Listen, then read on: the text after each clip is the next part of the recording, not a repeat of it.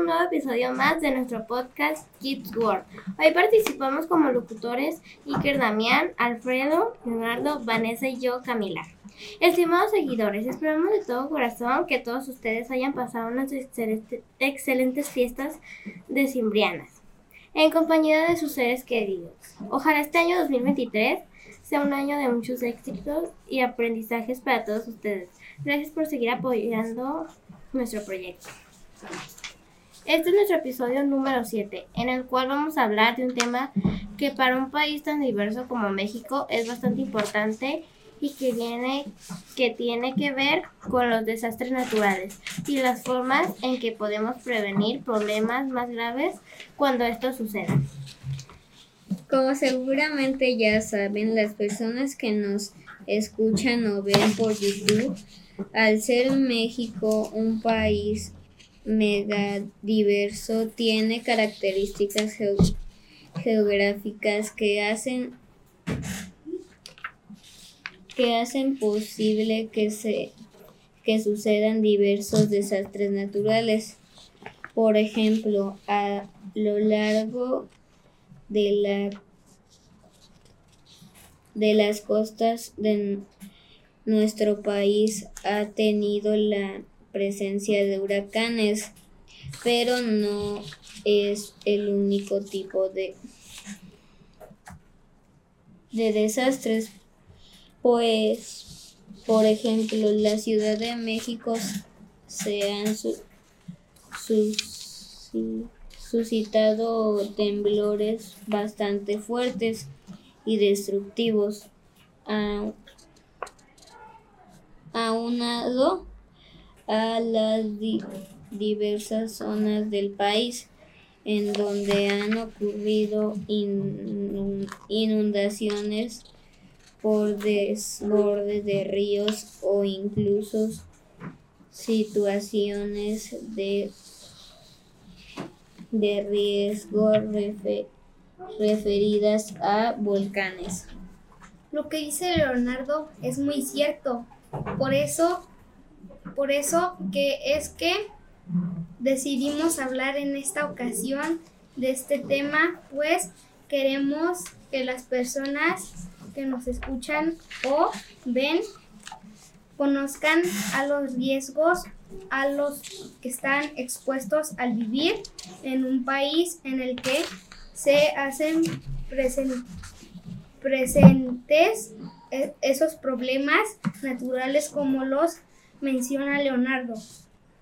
Así que hablaremos sobre los desastres naturales, pero también recomendaciones.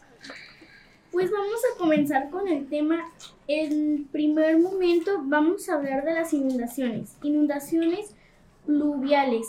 Suceden cuando el agua de lluvia satura la capacidad del terreno para drenarla, acumulándose por horas o días sobre este. Inundaciones fluviales. Se generan cuando el agua que se desborda de ríos queda sobre la superficie del terreno cercano a ellos. Inundaciones costeras. La marea de tormenta que se desarrolla durante ciclones puede afectar zonas costeras sobre elevando el nivel del mar hasta que éste penetra tierra adentro, cubriendo en ocasiones grandes extensiones. Inundaciones por ruptura de bordos, diques y presas.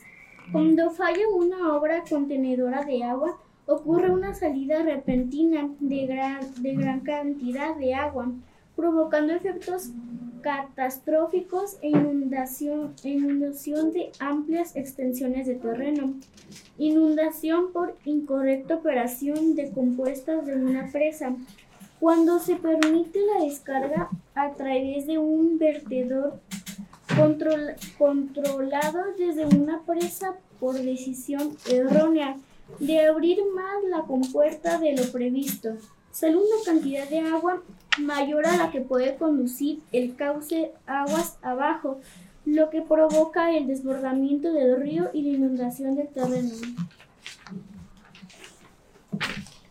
Podrán en operaciones las mismas medidas de prevención. ¿Cómo prepararse con anticipación? Evite las áreas comúnmente sujetas a avenidas de agua o a inundaciones repentinas. No construyen terrenos susce- susceptibles de ser afectados por inundación o desbordamiento de ríos, ni en las riberas u otros cauces de agua aunque estén secos. Excelente información. Veamos ahora lo referente a los tsunamis. Un tsunami es una, es una serie de olas gigantes del océano ocasionada, ocasionada por terremotos, deslizamientos de tierra subte- submarinos, erupciones volcánicas o estereo- o esteroi- o asteroides. Un tsunami puede matar o lesionar a las personas y dañar o destruir edificios e, infra- e infraestructurar cuando las olas llegan a la tierra y salen al mar. Si está bajo aviso de tsunami. Si fuera cau- causado por un terremoto, agáchese y cúbrase y después agárrese para proteger con para protegerse contra el terremoto contra el terremoto primero proceda a terrenos proceda a terrenos altos y la mayor distancia de la costa que sea posible. Este, este alerta para los, para los signos de un tsunami total como un aumento o, vacía, o vaciado repentino de las aguas del océano. Escuche la información y, y las alertas de emergencia. Siempre siga las instrucciones de los manejo, manejadores de emergencia locales. Ahora vamos a hablar sobre los volcanes. Un volcán es una, una abertura de tierra por donde sale el magna, que es una roca fundida formada en su interior. Los volcanes, los, vol- los volcanes toman generalmente forma de cerro o montaña por la acumulación de capas de lava y cenizas alrededor de la abertura.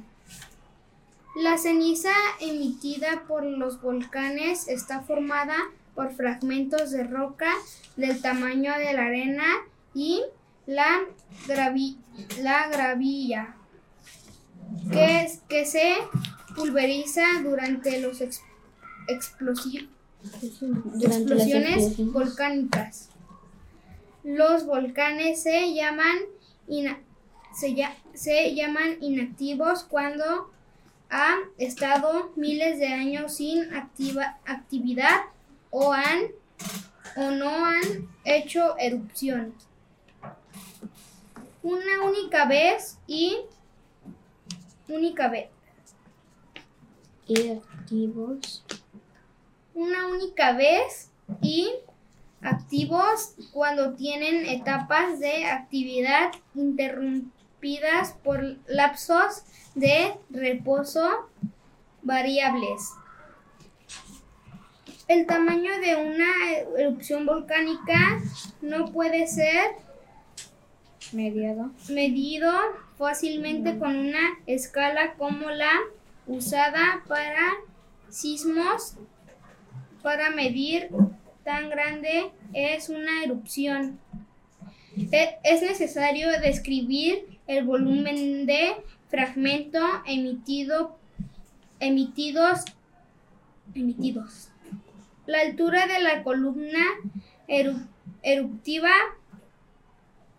la energía explosiva y la distancia viaja- viajada por los ba- balis- ba- balísticos, balísticos. balísticos.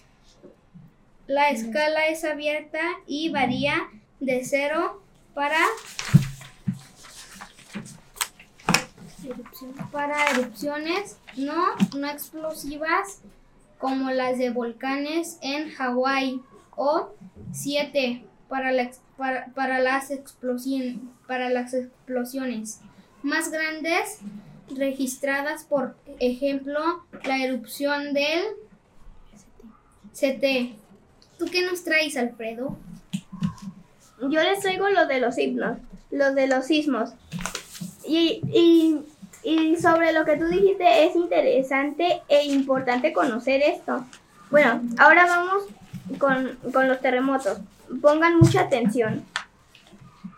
Los sismos se produce, se produce un sismo cuando los esfuerzos que afectan a, a cierto volumen de roca sobrepasan la resistencia de esta, provocando una ruptura violenta y la liberación repentina de la energía acumulada. Esta energía se propaga en formas de ondas sísmicas en todas direcciones. Magnitud. La magnitud de un sismo es un número relacionado con la cantidad de energía liberada en el momento de su ocurrencia.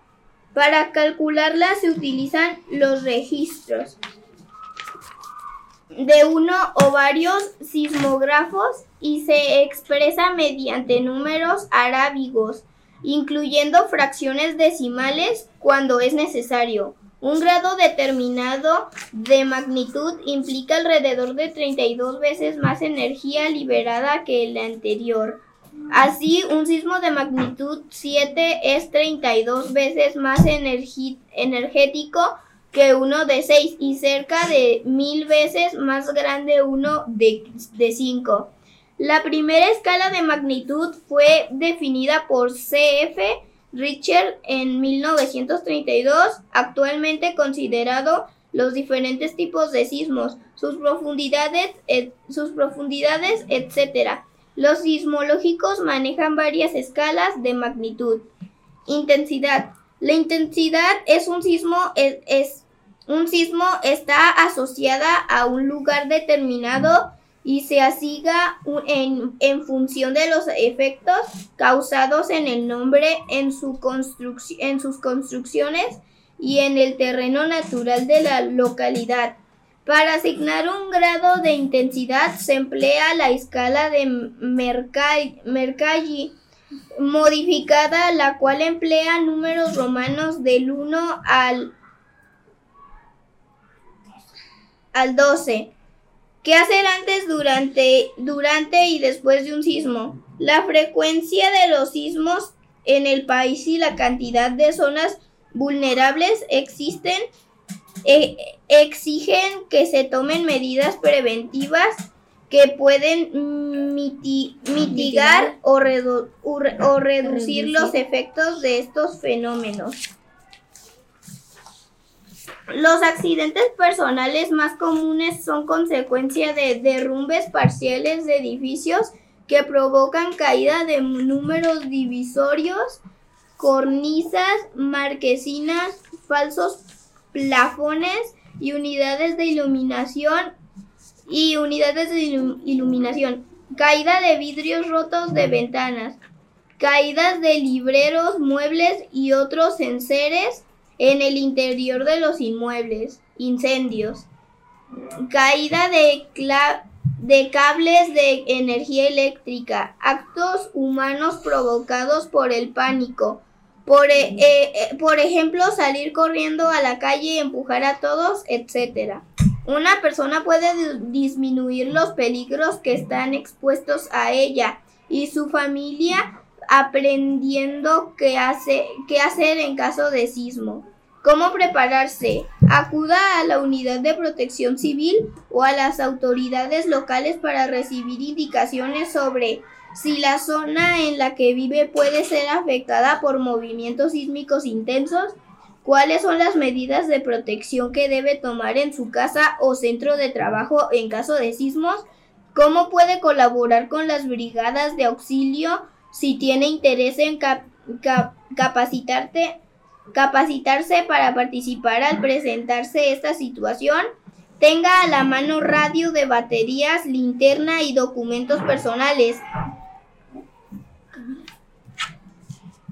Vaya, qué interesante. Ahora yo voy a hablar con un tema muy interesante sobre los ciclones. ¿Qué es un ciclón? Un ciclón es una concentración anormal de nubes que gira en torno a un centro de baja presión atmosférica, cuyos vientos convergentes rotan en sentido contrario a las manecillas del reloj a grandes velocidades. Sus daños principales son por descarga de lluvia, viento, oleaje y marea de tormenta. Se clasifican de tres modos de acuerdo con la fuerza de sus vientos.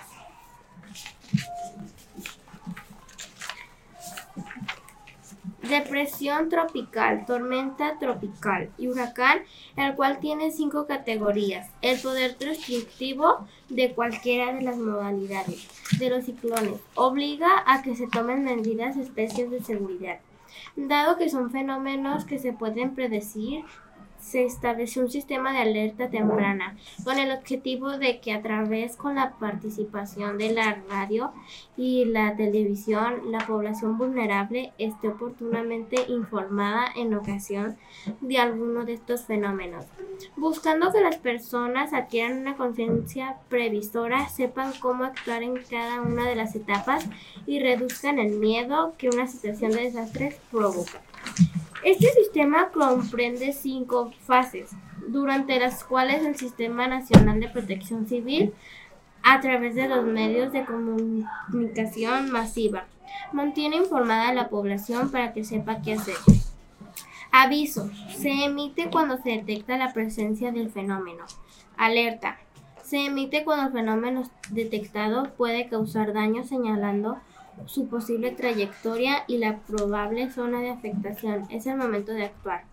Emergencia. Se difundirá cuando el fenómeno se aproxime y se informará municipios. Amenazados. Es el momento de entrar en acción y evacuar las autoridades si lo instruyen. Alarma. Se transmitirá cuando el fenómeno esté afectando ya determinadas comunidades. Para entonces la población deberá estar unida en lugares seguros, ya que los torrentes, inundaciones y deslaves son el principal peligro. Atención a la contingencia. Durante esta fase las autoridades informarán sobre la situación imperante y las medidas que seguir. ¿Qué hacer en las fases de alerta, de emergencia, de alarma y después de un ciclón? Es conveniente que observe las siguientes recomendaciones porque le ayudará a proteger la vida de sus familiares, compañeros y amigos. Prepararse para enfrentar un ciclón ayuda a proteger la vida y esto es responsabilidad de cada uno de nosotros. Escucha un mensaje de alerta. Significa que se detectó un ciclón. Si la trayectoria señalada indica que amenaza a su comunidad, es momento de actuar. Tenga en las manos los siguientes artículos de emergencia. Botiquín de primeros auxilios radio y linterna de pilas con los respuestos necesarios. Agua purificada o hervida en envases con tapa, así como los alimentos, documentos personales, actas de nacimiento, matrimonio, cartilla, papeles de agrario, identificaciones, CURP, etc. Guardados en bolsas de plástico y dentro de una mochila o morral que les deje libres brazos y manos. Muchas, gracias, a todos por acompañarnos, por su atención. Esperen nuestro próximo capítulo. No olviden suscribirse en YouTube, Spotify, iHeartRadio, Amazon Music y Facebook. Adiós.